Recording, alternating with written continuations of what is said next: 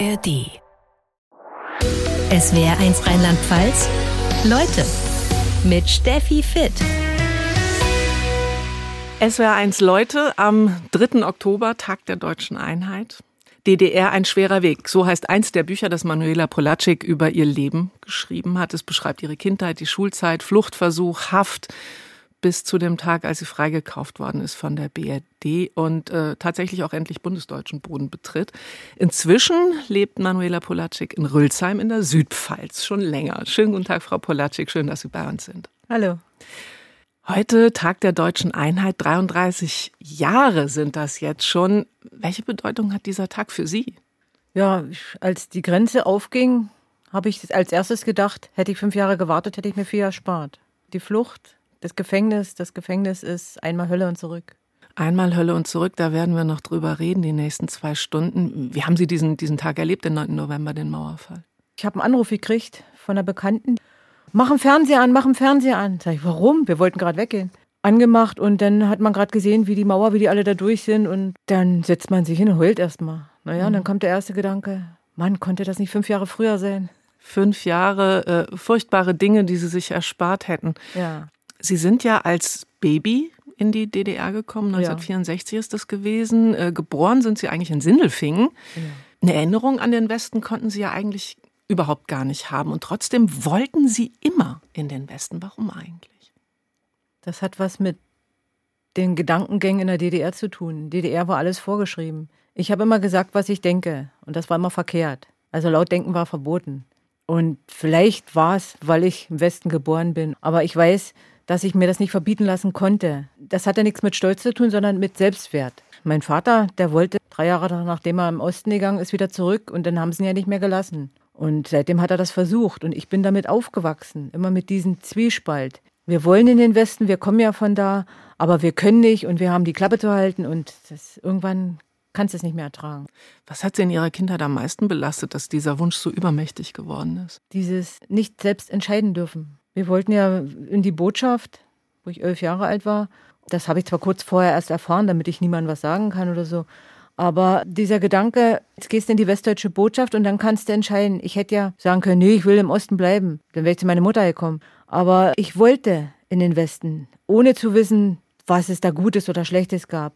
Weil rein von den Medien her, von der DDR, war, die, war der Westen schlecht, war alles schlecht. Aber ich selbst habe das nie so empfunden. Und deswegen dachte ich, es kann nur besser werden. Wie ist das eigentlich damals dazu gekommen, dass Ihre Familie in den Osten nach Cottbus gekommen ist? Das ist ja jetzt nicht der allererste Weg, wenn man in Sindelfingen lebt, ja, zu ja. sagen, wir ziehen jetzt nee, mal nee, eben Meine Mutter ist vor dem Mauerbau illegal in den Westen, weil da ihre Oma gewohnt hat. Und dann hat sie meinen Vater kennengelernt, der war bei der Bundeswehr in Kalf. Und er ist zu Besuch in den Osten gefahren und hat dann beschlossen, im Osten zu bleiben, warum auch immer. Und meine Mutter ist dann mit mir hinterher. Er hatte Probleme im Westen. Was genau, weiß ich nicht. Dass er da nicht mehr rauskommt, hat er wahrscheinlich gar nicht gedacht. Ende 66 wollte er mit mir wieder in den Westen. Weil wir kamen ja von da, wir waren offiziell Bundesbürger. Aber dass die Grenze dann so zu war, dass er weder zu Besuch durfte noch irgendwas, das hat er nie bedacht. Die Ehe ist dann in die Brüche gegangen. Ihre Geschwister sind bei der Mutter geblieben und sie beim Vater. Der wollte dann tatsächlich unbedingt wieder in, in, in den ja. Westen. War das einer der Gründe, warum Sie das dann auch gewollt haben unbedingt? Sie wollten nicht bei Ihrer Mutter bleiben oder wie war das? Meine Mutter wollte mich nicht. Und daraufhin bin ich zu meinem Vater gekommen. Und er wollte ja, wie gesagt, dann wieder in den Westen, was er nicht durfte. Ich weiß nur so viel, seine Gedankengänge, der Osten ist nicht gut. Ich gehe zurück, da ist meine Familie, das prägt ja. Naja, und dann kriegt man seine eigenen Probleme, weil man selber sagt, was man denkt und was ja nicht erlaubt ist. Und dadurch äh, wird das immer schwieriger. Ich bin dann immer abgehauen, mit sieben Jahren das erste Mal abgehauen zu meiner Mutter. Aber sie hatten meinen Vater angerufen und wieder, wieder zurück. Also da war ich nicht erwünscht. Also blieb nur mein Vater, der war meine Familie. Und wo der hingeht, gehe ich hin. Und da kam nie die, gedanklich gar nicht, ich bleibe im Osten.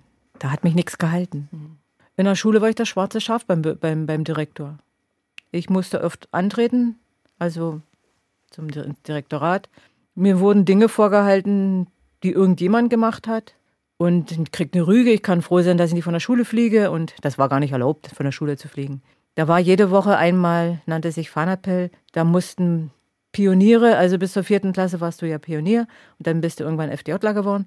Das war alles Zwang. Also das war nicht, dass du kannst wählen, was du machen willst. Das war automatisch. Und dann war dieser Fahnenappell, da musstest du mit Uniform, sprich mit entweder weißes, weißes Hemd oder FDJ-Hemd immer da antreten. Und ich habe mich bei sowas schon geweigert. Ich habe rebelliert. Und ich war nicht die Einzige, aber ich, dadurch, dass politisch sowieso schon so ein Stempel über mich drüber war, äh, wurde eher darauf geguckt. Da wurde dann vor der gesamten Schule, die Manuela hat das und das gemacht. Findet ihr das korrekt? Und alle anderen, die politisch Ja in Arm sagen, die sagen natürlich immer, nein, das ist nicht gut. Also geht man gedanklich immer wieder, naja, hoffentlich bin ich bald weg. Da will man nicht sein, wenn man bestraft wird für Dinge, die man nur denkt oder die man gar nicht macht. Wir haben Staatsbürgerkunde im Unterricht gehabt. Und wenn dann ein Lehrer kommt, sagen sie uns ihre Meinung über das und das Thema. Und ich sage meine Meinung. Und dann fliege ich aus der Klasse raus. Was ist das für ein Lehrer? Das heißt, Sie waren schon damals ein politischer Mensch oder war das, äh, ich das mehr emotional? Nicht, äh, mehr emotional. Ich habe das gar nicht politisch gesehen, dass das so ausgelegt wurde. Das war dann im Endeffekt, naja, dumm gelaufen. Sie haben das eben schon angesprochen. Ihr Vater hat versucht, mit Ihnen in die, in die äh, bundesdeutsche Botschaft nach Berlin zu kommen. Das hat nicht funktioniert. Sie wollten da einen Asylantrag stellen. Und dann sind Sie schon als 13-Jährige von der Stasi verhört worden. Wie muss man sich das vorstellen? Zwölfjährige. Als Zwölfjährige. Ja, naja, er ist verraten worden. Er hat es jemandem erzählt und die Person hat es weitergegeben und dann standen ein paar Autos auf der Straße. Es war früh um fünf. Wir waren mit dem Moped, wir wollten zum Bahnhof haben sie uns abgefangen. Er kam in ein Auto, ich ins nächste. Und dann haben sie uns, naja, äh, in diese Stasi-Zentrale nach Karlow gebracht. Er in einen Raum, ich in einen anderen Raum. Da wusste keiner, wo der andere ist. Und na, dann haben sie mich erst hingesetzt und Flasche Bier hingestellt und Zigaretten, testen, ob ich rauche oder Alkohol trinke. Und das ging den ganzen Tag. Und spät Abend um halb elf, elf haben sie mich dann ich habe mich doof gestellt, weil ich nicht wusste, was ich sagen sollte. Was Falsches sagen wollte ich nicht. Also habe ich mich hingestellt, als wäre ich der letzte Idiot. Und aber es war immer noch leichter. Na, ich meinen Vater husten hören, der war Raucher und der hat so ein markantes Husten gehabt. Und dann habe ich angefangen zu schreien, das hat er gehört, dann hat er randaliert, dann haben sie ihn gleich nach Cottbus in die Stasi-Urf gebracht. Und mich haben sie dann, naja, in ein anderes Auto. Wir haben zu der Zeit noch bei meiner Stiefmutter gewohnt, weil Wohnungen waren ja Mangelware. Äh, die hat schon Sachen zusammengepackt gehabt und dann haben sie uns mich direkt ins Heim gebracht. Und nächsten Tag musste ich dann da im Heim in eine andere Schule gehen und äh, neue Leute und aber es sagt dir niemand was. Und das ist immer das Schlimme gewesen. Also Sie waren völlig im Ungewissen. Richtig, was mit ich weiß nicht, wo ich hinkomme, ich weiß nicht, mit wem ich, ich weiß nicht, wo mein Vater ist. Ich wusste gar nichts. Und als Kind ist das nicht gut. Selbst als Erwachsener ist das schwer. Und das war immer dieses, dieses Ungewisse, war immer das Schlimmste. Mhm. Wie muss man sich dieses Kinderheim vorstellen? Das war ein theoretisch ein stinknormales Kinderheim. Aber wenn du laut gedacht hast, gesagt hast, was du denkst oder ein bisschen rebelliert hast. Ich habe mich immer draußen vor den Eingang gesetzt auf Treppen. Mein Vater könnte ja kommen oder meine Mutter könnte ja kommen. Ob die was wussten oder nicht wussten, wo ich bin, das wusste ich nicht. Aber ich habe mich immer geweigert. Ich bin abends um 10, wenn es dunkel war, erst reingegangen. Und daraufhin habe ich Strafen gekriegt. Das heißt, ich musste dann in die Wäscherei Wäsche mitwaschen oder ewig putzen. Und das sind so kleine Strafarbeiten gewesen. In dieser Zeit hatten Sie überhaupt keine Ahnung, was mit Ihrem Vater los ist? Ich, hatte überhaupt, ich wusste gar nichts. Ich wusste weder, was mit mir passiert, noch mit meinem Vater, noch mit sonst irgendjemand. Ich wusste nicht mal, ob irgendjemand weiß, wo ich bin. Und das ist ein ätzendes Thema. Es ist, ist ein Scheißgefühl. Sechs Wochen später, ja. Mein, sie wusste, dass mein Vater eingesperrt wurde und hatte mit denen, wie auch immer, eine Vereinbarung und der Stasi und so weiter, nicht? Also die haben da eine Vereinbarung getroffen, dass sie das vorübergehende Sorgerecht kriegt und mich rausholen kann und ich meinen normalen Schulalltag, Werdegang habe, bis mein Vater zurückkommt. Der war noch nicht verurteilt, nichts, der wusste keiner, wie lange das geht. Und ich wollte erst nicht, weil sie ja selber drei Kinder hatte und die mochten mich nicht unbedingt. Ich war das Stiefkind. Im Endeffekt war das aber für mich eine bessere Option als im Heim. Da bist du nicht ganz so kontrolliert.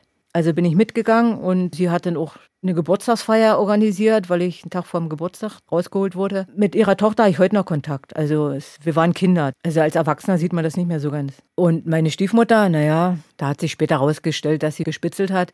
Und das habe ich halt im Buch drin stehen und daraufhin redet sie heute nicht mehr mit mir. Aber sie war mehr Mutter wie meine Mutter. Ihr Vater ist irgendwann aus dem Gefängnis gekommen? Ja. Und wollte dann aber von Flucht irgendwie nichts mehr wissen. Richtig, den haben sie umgepolt. Sie aber schon. Äh, der Plan war dann mal mit einer Freundin in einem LKW versteckt. Ja, dabei 15. Mit 15 äh, die erste selbst Also der Gedanke, ich Flucht. will nach dem Westen, der hat nie aufgehört. Ich hatte immer Stress zu Hause, weil mein Vater, wo der rauskam, irgendwann hat er ja ein Haus gekriegt oder gekauft, wie auch immer. Das ist ja auch organisieren. Und äh, hat aber meine Stiefmutter trotzdem als Freundin behalten. Also war er die meiste Zeit nicht da. Ich war relativ mein eigener Herr. Aber wenn Stress gab, dann habe ich den Stress abgekriegt. Also äh, halt deine Klappe und wir bleiben hier und das ist alles gut. Und daraufhin durften aber seine Geschwister oder ein Teil von seinen Geschwistern zu Besuch kommen und was vorher alles nicht erlaubt war. Ich habe dann immer noch gesagt, wieso willst du nicht mehr nach dem Westen? Nein, lass mich damit in Ruhe. Ich wusste nicht, dass sie ihn so umgepolt haben. Und, aber ich habe mir gesagt, na ja, wenn ich dann mal drüben bin, dann sage ich dir Bescheid. Du kannst ja dann immer noch überlegen, ob du rüberkommst. Aber in der DDR bleiben war keine Option. Und dann kam diese, diese LKW-Idee. Ja, es war einfach, na, heute würde ich sagen, ich war naiv, ich bin heute noch naiv. Aber es sind, man macht sich Gedanken, man macht sich Vorstellen. Man hört schon, ich war auch im Kontakt mit so einigen Leuten, die so eine Pläne hatten und das geht nicht, das kann man nicht machen und du kannst nicht ins Auto einsteigen, die haben so eine Sensoren an der Grenze und dann sehen die das und dann machen sie einen Kofferraum auf und so. Dachte ich, na, ein LKW, wenn du einen passenden LKW-Fahrer findest, das hat alles nicht funktioniert. Wir waren schon in so einem LKW, der wollte nach Ludwigshafen. Der hat uns zwar ein Stück mitgenommen, aber genommen bis, aber ganz bis zur Grenze auch nicht. Da war ihm das Risiko zu groß. Dann sind wir ausgestiegen am nächsten Rastplatz. Vielleicht nimmt uns ja der Nächste mit. Dumm gelaufen. Und dann sind sie wieder bei der Stasi gelandet. Sind, ja. Sie sind da auch äh, misshandelt worden. ja, na, man, man, kriegt dann mal einen Schwinger. Man sitzt auf Holzhocker. Eine Lehne ist selten dran. Also es ist kein normaler Stuhl, es ist ein Holzhocker. Und äh, wenn man, dadurch, dass ich mit elf Jahren schon mal das angefangen hat, weiß ich, wie das in etwa läuft. Die Tür ist zu, du kannst nicht abhauen. Du kannst doch nicht, wenn der sich umdreht, mal jetzt renn ich weg, das läuft nicht. So, also bleibst du auf dem Stuhl sitzen und versuchst dich irgendwie unter Kontrolle zu behalten. Keine Schwäche zeigen, keine Angst zeigen. Heulen, dann können sie mit mir machen, was sie wollen. Also nur nicht heulen. Also kommt immer ein dummer Spruch, ich ziehe es ins Lächerliche, mach Witze drüber. Das ist ja für mich ein Selbstschutz, das wissen die aber nicht. Also, naja, und dann wurden die böse, weil ich nicht sage, wer ich bin, was ich mache. Und dann kommt mal ein Schwinger und dann, und dann fliegst du mitsamt dem Hocker und dann denkst du nochmal, nimmst den Hocker unten am Fußbein. Wenn du nochmal ausholst, kriegst du einen Hocker ins Gesicht. Und das funktioniert nicht wirklich, aber du kannst die sehen, du wehrst dich. Also lassen sie es. So ein, Im Endeffekt sind es Kleinigkeiten, aber das summiert sich dann irgendwann. Sie waren eigentlich noch ein Kind. Ja, Niemand. es war keine Kindheit. Ich hatte nicht wirklich eine Kindheit. Ich wollte was mit Blumen machen. Theoretisch Blumenbinder, Gärtner, sowas. Wäre ja jetzt nichts äh, Staatstragendes gewesen. Nee, nee, ne? aber da war mal gerade keine, keine Planstelle frei. Und die brauchten jemand, nannte sich Facharbeiter für Textiltechnik. Das nennt sich hier Schwergewebekonfektionär. Das heißt, ich habe Autoplan und Zelte nähen und schweißen gelernt. Ich fand es ätzend, ist ein Männerberuf, aber man macht es. Ich habe damals die Lehre fertig gemacht und dann haben sie mir angeboten, wenn ich in die Partei gehe, kann ich ein Ingenieurstudium machen. Das heißt, ich äh, taktiere die Leute und hab's dann körperlich leicht, aber ich verkaufe mich nicht. Und äh, sage ich, nö. Ihr Vater, welche Bedeutung hat er für Sie gehabt? Der war meine Familie. Der war alles, was ich hatte. Der war meine einzige Anlaufperson. Wie gesagt, ich bin viel, ich bin bald jedes Jahr abgehauen. Aus verschiedenen Gründen. Unter anderem, weil ich immer versucht habe, vielleicht gibt es ja eine Möglichkeit, dass du irgendwie rüberkommst. Wenn irgendwas ist, du kannst ja zurück, du hast ja deinen Vater. Der steht ja auf deiner Seite. Das hat dann aber irgendwann aufgehört, weil, obwohl er lange nicht von Ausreise geredet hat, wollte er dann irgendwann in den Westen zum, ich glaube, 50. Geburtstag seiner Schwester. Ja, und er hat eine Erlaubnis für vier Tage gekriegt. Jeder hat sich gewundert, ich auch. Der musste dann x-mal zum Verhör, hat erst einen Tag vorher einen Ausweis gekriegt. Und wir hatten das Thema und ich habe gesagt, wenn du fahren kannst, bleib da. Irgendwann gehe ich sowieso nach dem Westen. Und ich wusste selber nicht, kommt er zurück oder nicht. Und bin noch zum Bahnhof gegangen. Und dann kam aber eine Karte. Er hat sich überlegt und er bleibt bei seinen Geschwistern, er kommt nicht zurück. Das war für mich eine Rückdeckung, weil sonst hätten sie mich wegen Mitwisserschaft eingesperrt. Da wollten sie mich ja schon holen. Hat ja nicht funktioniert. Danach sind Sie dann noch stärker ins Visier von der Stasi geraten, äh, ja. mit, mit allen Schikanen. Sie hat überhaupt nichts mehr gehalten. Und dann kam, so wie ich das wohl sehe, die spektakulärste Form von Fluchtversuch. Sie wollten tatsächlich mit einer Freundin über die Ostsee in den Westen schwimmen? Ich war als Kind Leistungsschwimmer. Also schwimmen konnte ich. Das Einzige, was ich konnte, war schwimmen. Und ich hätte nie 38 Kilometer geschafft. Im Leben nicht. Ich wäre abgesoffen. Aber ich habe gedacht, da sind Fährschiffe gefahren nach Schweden, Dänemark. Dachte ich, wenn uns ein Schiff aufladet oder wir wenigstens bis hinter die Bojen, dann haben wir es ja schon so weit, dass sie uns nicht mehr abfangen können. Äh, dann kriegen wir das schon irgendwie hin. Was ich nicht wusste, dass da so viel Patrouillenboote an der Ostsee kreuz und quer fahren. Vielleicht haben die ihn aber auch das Leben gerettet, muss ich jetzt mal kurz sagen. Also, Im ähm, Endeffekt, ich war abgesoffen. Wie gesagt, ich bin ein bisschen naiv und gutgläubig gewesen. Damals, an irgendwas muss man sich festhalten. Also nimmt man sowas. Und ähm, ich habe dann zwar mal gehört, dass jemand über die Ostsee weg ist, aber dass die ein Boot hatten und, und wenn es nur ein Schlauchboot ist, ich hatte ja gar nichts. Du konntest dir keinen Neoprenanzug holen, das wäre ja aufgefallen. Über die Elbe wäre auch nicht gegangen, weil da wusste ich von Patrouillen, dass da ewig Kontrollen sind. Dachte ich, naja, dann komme ich nicht rüber, weil sie noch Strudel und dachte ich, Ostsee, naja, Fähre. Naja, das, wie gesagt, ja, rausgeschwommen, Patrouillenboot zurückgeschwommen und dann am dann Strand. kamen schon die Soldaten mit Gewehr, was ich nicht gedacht hätte. Also wir waren gerade wieder angezogen, standen zwei Soldaten mit Gewehr mitkommen. Wir haben uns ja als Urlauber gegeben. Was ich zu der Zeit nicht wusste, das war Grenzgebiet und in diesem Grenzgebiet durften nur parteigetreue Leute Urlaub machen. Und da, einer, da war so ein Mann, der hat sich da ein bisschen selbst befriedigt und wollte sich da, und da sollten wir mitmachen, das haben wir nicht gemacht, also hat er angerufen. Und ich denke, das war mit ein Grund. Und dann haben die uns geholt, zur Wache gebracht. Und meine Freundin, sie kam in einen Raum und ich in einen anderen Raum. Dann ist sie erst da verhört worden. Und dann haben sie mich geholt. Und in der Zeit äh, hat sie versucht an dem Tor, das, weil das nicht eingerastet war, ist sie raus und ist rüber. Auf der anderen Seite war ein Acker. Maisacker und Weizenacker, irgendein Acker. Da hat sie sich reingelegt und gedacht, vielleicht schaffe ich es ja auch. Naja, dann kam die Stasi.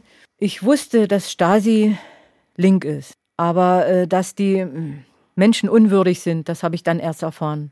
Das heißt, da kamen zwei Männer und eine Frau von der Stasi. Der Mann stand an der Tür, die Frau war im Raum und ich musste mich dann entkleiden, komplett entkleiden. Dann wurde, naja, Leibesvisitation gemacht. Das heißt, jede Körperöffnung wurde kontrolliert. Das kannte ich zu der Zeit noch nicht. Dann hatte ich Schuhe, Knöchelschuhe mit Schnürsenkel bis hoch. Die haben sie rausgenommen, die Schnürsenkel. Und dann laufen wir, mit so einer Schuhe laufen ist dann schwer. Aber das hat nicht interessiert. Und äh, dann musste ich halt in so ein Auto rein, ist nach Grevesmühlen gefahren. Und von da wurden dann die Verhöre. Und meine Freundin haben sie immer noch gesucht. Naja, irgendwann haben sie sie dann doch gekriegt, weil meine Vernehmung dann beendet war. Und ich auch mit einem anderen Raum Knallen hören habe. Dachte ich, das kann bloß die Kerstin sein. Und ich kam dann in eine Zelle, Klopfzeichen nicht, immer so, so gegen die Wand geklopft, dann weiß man, wer ist. Naja, und dann redet man laut, dass man sich, hi, ich bin's, ist alles okay. Und bis sie dann ankommen und rumschreien, Schnauze halten und hin und her. Dann kam Untersuchungshaft, es kam ein Prozess, Ja. Der auch mehr so ein Schauprozess vermutlich gewesen ist. Richtig, aber das erfährt man auch erst durch die Stasi-Akten. Vermutet haben wir das alle. Also in Berlin bei der Stasi-Zentrale, bei dem Mielke, wer wird festgelegt, zu wie viel man verurteilt wird. Gar nicht der, der Richter. Der Richter hat sich dann ein bisschen groß getan und das findet eine Sauerei, was ich da mache. Und, und weil ich dann widersprochen habe beim Gericht und die Verhandlung ging vier Stunden. Ich hatte 40 Grad Fieber und äh, habe eine Nacht vorher Spritzen gekriegt, weil ich da naja, Fieberanfälle hatte. Und ich habe davon geträumt, von dieser Verurteilung. Weil ich davon geträumt hatte und das sich nur bestätigt hat, sie kriegen, wir, äh, wir beantragen zwei Jahre, vier Monate, fangen an zu lachen. Das war ein Reflex. Naja, und der Richter fühlte sich veräppelt. Und das ist in seiner Laufbahn noch nicht vorgekommen. Der, der Staatsanwalt genauso. Naja, bloß mein Anwalt, den konnte man auch nicht Pfeife rauchen. Der war auch nicht. Ähm, danach kommt das, was Sie auch im Buch als die schlimmste Zeit Ihres Lebens betrachten, diese Haft im äh, berüchtigten Gefängnis, Frauengefängnis Hoheneck im Erzgebirge. Ja. Ähm, Einmal Hölle und zurück. einmal Hölle und so. Mit was für Frauen haben Sie da zusammen gesessen? Ein Drittel waren Mörderin, ein Drittel politisch und ein Drittel Leichtkriminelle. Mörderinnen durfte es doch eigentlich in der DDR gar nicht geben. Da gab es noch Kriegsverbrecher, als ich da drin war. Die waren da zu Hause, die sind als Hausbewohner behandelt worden. Das wurde ja nicht Zelle genannt, sondern Verwahrraum. Und da gab es immer eine Verwahrraum-Älteste, das heißt die am längsten Verurteilte. Das war eine Mörderin, die hatte uns zu sagen, was wir machen sollen. Das war da normal. Hatten Sie Angst vor den Frauen? Nee, ich habe so beiläufig von einigen unterwegs auf Transport gehört, frage nie nach dem Delikt. Also hält man sich dran. Aber Sie haben schon ein bisschen was erfahren dann. Ja, man hält sich dann zurück. Es gibt ja Leute, ey, für was bist denn du beurteilt und was hast du gemacht? Und wenn das ein Mörder ist, dann kriegst du erstmal ein paar in die Fresse. Also verkneift man sich das. Wenn der Mensch das dann selber erzählt, ist das eine ganz andere Sache. Und politische sind Fußabtreter. Du bist nicht nur beim Wachpersonal, sondern auch bei den Mördern, bei den Langstrafern bist du als politischer nichts wert, weil du hast den Staat verraten. Der hat deine Schule bezahlt, der hat alles für dich gemacht und du verrätst den. So wirst du hingestellt. Was der Staat aber mit dir macht, das interessiert nicht. Gab es gar keine Solidarität unter den Unter Häftlingen? politischen selber, vereinzelt ja. Ich hatte in meiner Zelle eine politische Frau, die kam ganz spät raus, also äh, die hat fast alles absetzen müssen. Die war damals im Alter, hätte meine Mutter sein können, die war damals 45, war 20. Und hat immer gemeint, sie tut mir was Gutes. Hat mich behandelt, als wäre sie eine Mutter. Und wir haben uns lustig gemacht. Die hat sich, dadurch, dass sie mal brav und anständig war, nur nicht auffallen und wie gesagt, die hatte wirklich Angst. Hat sie Paketschein gekriegt und hat sich Zigaretten schicken lassen, obwohl sie was gegens Rauchen hatte. Hat sie dann immer an uns verteilt. Und sowas gab es auch. Und die habe ich dann 20 Jahre später. Ich war mal im Fernsehen und dann hat die mich da gesehen. Das kann bloß ich sein. Hat meine Telefonnummer rausgekriegt, mich angerufen. Das ist nach 25 Jahren, als wäre es gestern gewesen. Wir haben uns dann getroffen, bin dann zu ihr gefahren. Und die ist inzwischen gestorben. Weil viele, die da drin waren, einige haben auch MS und manche kriegen Krebs weil da gab es dann noch so andere Bestrahlungen und so weiter, nicht? Das kann man ja nicht beweisen. Aber die ist unter diesen gefallen und die ist dann an Krebs gestorben. Um das kurz zu erklären, äh, Sie haben inzwischen schon länger eine MS-Diagnose, ja. dass, dass die Hörer das verstehen. Wie sind Sie da überhaupt versorgt worden im Gefängnis? Also Essen, Kleidung, medizinisch? Ich tue das mal anders erklären. In der Schulzeit hatten wir dann so Pflichtausflüge nach Buchenwald, nach Sachsenhausen, ehemals KZ. Da wurde uns gezeigt, wie dieses Gelände aussieht, diese Gasräume, was die Leute zu essen hatten, diese drei, vier Stockbetten und so weiter. So, und jetzt komme ich nach Hoheneck. Ich hatte Glück, ich kam in eine kleine Zelle, wir waren nur 13 Leute. Großraumzelle waren 26 bis 48. Ich war im Dreistockbett und dann ist so ein schmaler Gang. Und bei Starkbelegung, dann waren es Bodenschläfer. Das heißt, zwischen die Stockbetten äh, haben Leute auf der Erde geschlafen, auf einer Matratze. Und wenn du vom dritten Stock musst ja irgendwie runter auf die Erde. Jeder zweite ist draufgetrampelt. Also es war kein gutes Leben. Das Essen bestand aus viele Kakerlaken und so weiter. Obst gab es wenig. Da ich in einem, nannte sich Lumpenkommando, ich habe Haftklamotten hergestellt, unterm Dach. Das war sehr heiß und sehr kalt. Daraufhin haben wir ab und zu Milch gekriegt was dann schon Luxus war oder mal ein Apfel. Ähm, aber das sind Dinge, die erfährt man alle erst so, so im Laufe der Zeit. Das Me Essen war unter aller Würde. Medizinische Versorgung? Mir sind einige Zähne abgebrochen und ich musste zum Zahnarzt, weil ich eine offene Nerv hatte, also sehr große Zahnschmerzen. Dann wartest du vier Wochen. Hast noch Glück, dass du dann nach vier Wochen drankommst. Hätte ich gewusst, dass das so endet, äh, hätte ich mich nicht gemeldet zum Zahnarzt. Das heißt, du wirst festgehalten, die ziehen dir die Zähne ohne Betäubung. Und ähm, unter aller Würde. Also als ich hier dann hier rübergekommen bin, musste ich erstmal mein Gebiss machen lassen. Weil ich hatte mehr Löcher, mehr offenes, kaputtes. Wie haben Sie das durchgehalten? Äh, keine Schwäche zeigen. Man ist nicht stark. Man ist schwach. Aber nicht zeigen. Wenn ich Schwäche zeige, bin ich manipulierbar, dann bin ich nichts mehr. So bin ich noch ein bisschen Mensch. Man will Mensch sein. Ich habe keinen Namen mehr da drin. Meine Gefangenennummer war 11099 und so wirst du genannt. Strafgefangener 11099 raustreten. Und äh, wenn du dann in abgeholt wirst und nach Chemnitz in die Urhaft kommst zum Transport nach dem Westen, hast du wieder einen Namen. Du wirst mit Frau Polacek angesprochen. Dann musst du erstmal, bin ich das jetzt? Also es sind ganz komisch erstaunte Reaktionen von einem selber. Aber es ist, ein Leben, das kann man nicht beschreiben. Sie haben geschrieben von einem sogenannten Wasserbad. Das ja. kam mir jetzt beim Lesen vor wie, wie, wie furchtbare Folter. Was, was genau ähm, ist das? Offiziell haben sie behauptet, es gab es nicht. Es gab es. Das ist 80, auf einen Meter ungefähr. Und dann stehst du da drin und dann kommt von unten das Wasser hoch. Dann stehst du im Wasser. Manche, ich hatte, ich musste da nie rein, Gott sei Dank. Dann stehst du da drin und bleibst Wasser und wenn das dann auf Körpertemperatur ist, wird es wieder abgelassen, kommt wieder neues hoch, kaltes Wasser, ne? Das ist Folter. Und äh, wenn du dann aufs Klo musst, kannst du ja nicht, dann machst du in deine Hosen und dann läuft das da rein und dann stehst du in deinen eigenen Fäkalien drin. Und, aber offiziell hat es das nie gegeben. Mittlerweile ist bewiesen, dass es das gab. Es gab viele Zellen. Es gab eine, eine Dunkelhaft, da kam die ganze Zelle rein, wenn welche was gemacht haben und nicht pariert haben. Alle, die in dieser Zelle waren, kamen in diese Dunkelzelle, die machen von draußen das Licht an und aus. Und dann bist du da drin. Hast keine Stühle, kein nix. Du, du sitzt auf der Erde, auf dem Beton. Und äh, wenn dann 26 Leute oder 28 Leute da drin sind und du weißt, zwei von denen haben was gemacht, weshalb die ganze Gruppe da drin ist, dann gehen die anderen auf denen los. Es sieht ja keiner. Also man ist auf sich selbst angewiesen, nur auf sich. Dieses Wasserbad, sagen Sie, das ist Ihnen äh, erspart geblieben, eine Menge anderer ja. Sachen nicht. Sie, ja. Sie haben auch äh, in dem Buch kurz geschrieben, dass Sie Opfer von einer Vergewaltigung geworden sind. Sie schildern das sehr kurz, sehr emotionslos. Ja, aber sowas spricht man nicht. Ja. Das Kur ist für einen Außenstehenden kaum zu begreifen. Kurzfassung ist, ich war ganz oben unterm Dach arbeiten und dann sind Stoffballen gewesen, die musste man mal runtertragen in den Keller und wieder neue hochholen. Und als Privileg durftest du dann rauchen. Also konntest du eine halbe Stunde oder eine Stunde Zeit lassen, es hat nicht jemand kontrolliert. Und dann kam so ein Wachmann, der Schließer war da, weil männliche Gefangene draußen was repariert haben. Der Typ kam an, hat mich angemacht, ich habe den ausgelacht. Also kam der Schwinger, ich war erstmal flachgelegt. Aufgewacht bin ich auf dem Tisch. Dann haben die sich da gütlich getan, ich musste mich wieder anziehen und dann hochfahren, als wäre nichts gewesen. Oben bin ich angekommen, ungefähr zwei Stunden später.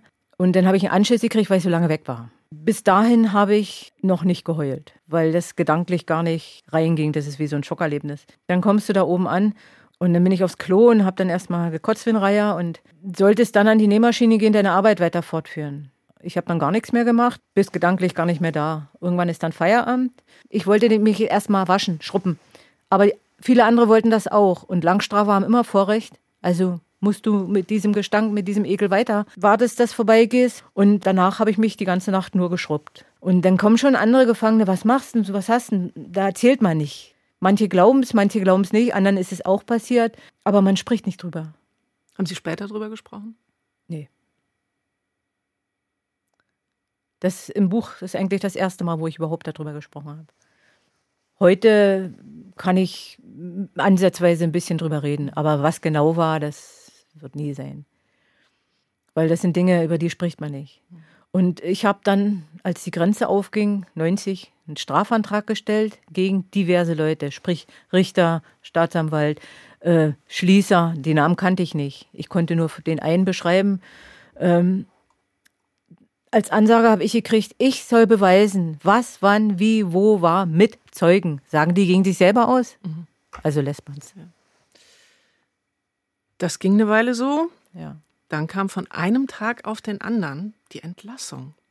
Transport in den Westen von Hoheneck. Ähm, wie, wie war das für Sie? Plötzlich Ziel meiner Träume. Nach der Hälfte der Zeit hat man die Hoffnung, dass man auf Transport kommt. Nur war die Hälfte vorbei. Das ging immer Montag, Dienstag, Mittwoch, selten Donnerstag. Also war die Woche gegessen, geht man nicht mehr von aus. Und es war Donnerstag, um halb elf kommt dann die Wachtel an die mich also eigentlich die Schließerin, immer, die. Die Schließerin, wir haben die immer Wachtel genannt. Die mich eigentlich immer auf dem Kicker hatte, immer irgendwas. Die kam an, nehmen Sie Ihre persönlichen Sachen. Dann rüber die, die Zelle, nehmen Sie auch nur Ihre persönlichen Sachen. Dann sagt er immer noch keiner. Wieder das. Niemand sagt dir irgendwas. Du hoffst dann. Oh, das kann nur Transport sein. Manche Gefangene haben sich verabschiedet, du gehst bestimmt auf Transport. Und dann weißt du immer noch nicht. Wirst wieder zurückgeschickt. Zwei Tage später, du wirst wieder befragt. Du wirst alles Schlechte geheißen, weil du ja den Staat verraten hast, weil du den Westen willst und kriegst die Aberkennung der Staatsbürgerschaft. Dann wartest du. Und dann ging es tatsächlich in den, in den Westen. Ja, mit einem Bus aus dem Westen. Die kommen rüber, haben so ein Nummernschild, was sie dann gedreht hatten. Das erfährt man alles erst später. Du kriegst gesagt, in welchem Bus. Du musst, bis du da in diesem Bus bist, mindestens fünfmal deinen Namen sagen, dein Geburtsdatum, dass ja keine Verwechslung kommt. Dann wartest du. Irgendwann ist der Bus voll.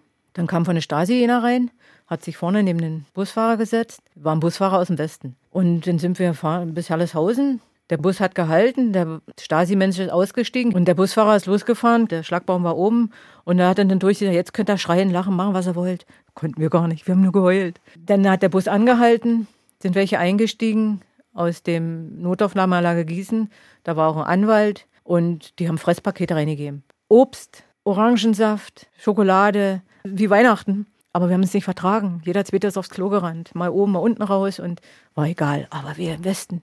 Und bis, wenn wir uns dann so ein bisschen, hieß es, naja, wir müssen noch ein bisschen fahren. So gegen 18 Uhr sind wir dann in Gießen am Notaufnahmelager. Und dann haben wir angefangen, nach draußen zu gucken. Es war der 11. September. Da hat der Herbst langsam angefangen. Es war alles bunt. Wir haben nur graue Mauern gesehen, viele Jahre. Und dann war alles bunt. Die Häuser waren bunt, das war angestrichen. Das kannten wir ja so nicht. Man sieht es mal im Fernsehen oder so nicht, aber nicht so direkt. Und dann, dann fährst du dran vorbei und dann siehst du Grün, siehst Wald. Und, und wenn es nur ein paar Sträucher sind und du siehst die Vögel. Und wenn du im Gefängnis bist und guckst mal aus dem Fenster, wünschst du dir ein Vogel zu sein. Einfach hinfliegen, wohin du willst. Kannst ja nicht. Und dann siehst du da Vögel. Oh, jetzt können wir auch bald machen, was wir wollen. Jetzt, jetzt, jetzt sind wir bald im Westen. Jetzt dann sind wir ausgestiegen und jeder Zweite ist auf die Erde und hat den Boden geküsst. Am Anfang habe ich erst gedacht, machst du genauso. Und das, das ist wie ein neues Leben. Was kommt, wissen wir nicht. Man weiß gar nichts. Ich weiß, dass manche gesundheitlich so kaputt waren, dass die gar nichts mehr konnten. Aber bei mir ging es noch. Also das erste Jahr war ich ein ganzes Jahr krankgeschrieben, weil ich nicht unter Menschen mhm. gegangen bin. Sie waren dann bei Ihrem Vater? Ja. Der hat meine, meine Mittäterin, sprich Freundin, die ist eine Woche vorher entlassen worden, die hat er geholt von Gießen. Dann hat er mich geholt. Und dann haben wir eine Zweizimmerwohnung, seine Freundin, er und meine Freundin und ich eine Zeit lang da gewohnt. Ja, bis ich dann da weggegangen bin. Mhm. Dann haben Sie so, sind viel hin und her gezogen, äh, den einen oder anderen Job gemacht, äh, haben sich da irgendwie berappelt. So ging das weiter und das einschneidendste Erlebnis dann war vermutlich Weihnachten 2006, als Sie erfahren haben, wer Sie verraten hat. Sie haben Ihre Stasi-Akten angefordert. Ja, ich war nur neugierig. Weil im Endeffekt, ich wusste, dass ich verraten werde von dem Nachbar, von dem, weil er gezwungen wird und so weiter. Aber ich wusste, da gab es noch jemanden, den ich nicht kenne. Dass es mein Vater ist, hätte ich im Lebtag nicht gedacht. Der hat sich kaufen lassen. Dann dachte ich, er wird erpresst, weil ich immer gesagt habe, was ich denke, also rebellisch war. Er hat sich angeboten. Er hat sich für Geld angeboten. Das konnten Sie sich gar nicht vorstellen, nee. ne? weil äh, Ihr Vater, Ihr Held, der Einzige, auf den Sie sich verlassen ja. konnten, der alle, wo Sie dachten, der tut alles für dich, auf den kannst du dich verlassen. Ja. Und dann lesen Sie da in dieser Stasi-Akte IM. IM, meine Stiefmutter IM, die war so ein Mitläufer und mein Vater IM. Was ich dann erst lange Zeit später, ich habe dann einen Antrag gestellt, dass ich seine Akten lesen kann. Und da stand dann unter anderem drin, dass er, als er den Ausreiseantrag gestellt hat, wo ich da zwei, drei Jahre alt war, da hat er schon angefangen, für die zu arbeiten. Da hat niemand was vermutet. Nee. Und dann dachte ich, vielleicht haben sie ihn erpresst. Nee, er hat sich angeboten für jede Ansage, die er für jemanden machen sollte, wollte er Geld haben, das hat er gekriegt und hat Lehrgänge besucht, wie zersetze ich Gruppen oder wie kriege ich da rein und ohne dass er auffällt und dann Jugendgruppen oder was, wenn Blueskonzerte waren oder bin ich ja dahin, dann ist er da hingekommen und ist meine Tochter, also haben sie ihn schon mal akzeptiert. Also hat er dann nur zugehört und hat das dann weitergegeben. Was hat er von der Stasi dafür gekriegt? Mal 50 Mark, mal 100 Mark. Und dafür hat er seine eigene Tochter verraten. Und nicht nur seine Tochter. Er hat alles verraten, jeden. Auch Freunde von Ihnen. Ja, und seine Freunde auch. Da ist ein Mann gewesen, der ist lange Zeit vorher offiziell ausgereist und hatte noch bis zuletzt Kontakt mit ihm, kam zur Beerdigung und irgendwann habe ich ihm das dann erzählt. Ich habe dann angerufen. Das kann nicht sein, das würde er nie machen. Ich kann es ja schriftlich schicken. Die Akten, ein paar von den Akten kopieren und schicken. Der hat fast einen Herzinfarkt gekriegt. Wie sind Sie da aus diesem Tief wieder rausgekommen? Gar nicht. Es ist, das ich kann vertraue, man sich gar nicht. Es gibt zwei Menschen, denen ich vertraue. Meinem Freund und einer Freundin, die habe ich in der Lehrzeit kennengelernt. Das ist ein Mensch, auf den kann ich mich hundertprozentig verlassen. Alles andere ist relativ. Ihr Vater hat nicht mehr gelebt, als Sie das erfahren haben. Ich will gar nicht fragen, was Sie mit ihm gemacht hätten, wenn er Ihnen gegenübergestanden hätte. Er ist 2002 gestorben. Haben Sie irgendeine Vorstellung davon, warum er das gemacht hat? Er hat immer sich gesehen. Er hat immer seinen eigenen Vorteil gesehen. Also einfach aus komplettem Egoismus egal ob ja. Kinder, Freunde, Verwandte. Ja. Also mein Vater war eine linke Bazille. Sie haben multiple Sklerose, wir haben schon drüber gesprochen, ähm, auch keine einfache Diagnose, viele Beschränkungen im Alltag, Sie brauchen Hilfe. Äh, trotzdem, was Sie auch schon gemacht haben, Sie gehen als Zeitzeugen dieser, dieser DDR-Diktatur in Schulen, Sie haben erzählt, was ja. Ihnen passiert ist, äh, Bücher geschrieben über Ihre Damit Zeit. Damit ich loskomme davon. Ich konnte nicht reden. Sind Sie denn jetzt losgekommen davon? Hat es Ihnen hilft. das hat geholfen? Ja. Selbst diese Zeitzeugengespräche sind so drei, vier im Jahr. Das hilft. Ich, mich erschüttert es, dass Jugendliche heute teilweise nicht mal wissen, dass es eine DDR gab. Die haben nicht da gewohnt, nicht da dieses System gehabt. Das war eine Diktatur, das kann man verleugnen oder auch nicht. Es war definitiv eine. Dass die sich nicht damit auseinandersetzen wollen, ist eine Sache. Aber dass sie das so abtun, war ja nichts. Damit kann ich nicht. Also versuche ich wenigstens das, was ich erlebt habe, rüberzubringen. Wir sind am Schluss angekommen unserer Leute-Sendung. Zum Schluss gibt es für jeden Gast immer ein kleines Geschenk. Ich hoffe, was wir ausgesucht haben, gefällt Ihnen. Und zwar habe ich anlässlich des Tags der Wiedervereinigung Aha. Kultsongs zum Mauerfall für Sie. Aha. Sie haben ja cool. gesagt, Sie hören auch oft äh, SWR 1 und äh, es gab ja Songs, die in der Zeit immer wieder gespielt wurden. Ja, also das ja. unvermeidliche Looking for Freedom von David Hasselhoff ja, ist jetzt auch drauf. Natürlich okay. Wind of Change und Heroes, David Bowie, Celine Hagen, äh, Lindenberg, Freiheit von Westernhagen. Und Doch, da freue ich mich. Wenn Sie möchten, spielen wir einen davon für Sie. Ja. Sollen wir den aussuchen oder? Sucht ihr den aus? Wir suchen den aus. Alles klar. Dann bedanke ich mich sehr, dass Sie hier waren, Manuela Polacek, DDR-Zeitzeugin, heute am 3. Oktober, Tag der Deutschen Einheit, zu Gast in SWR 1 Leute. Ich wünsche Ihnen alles Gute. Danke. Ich hoffe nur, dass DDR nie wieder gibt. SWR 1 Rheinland-Pfalz, Leute, jede Woche neu. Auf swr1.de, in der SWR 1 App und überall, wo es Podcasts gibt.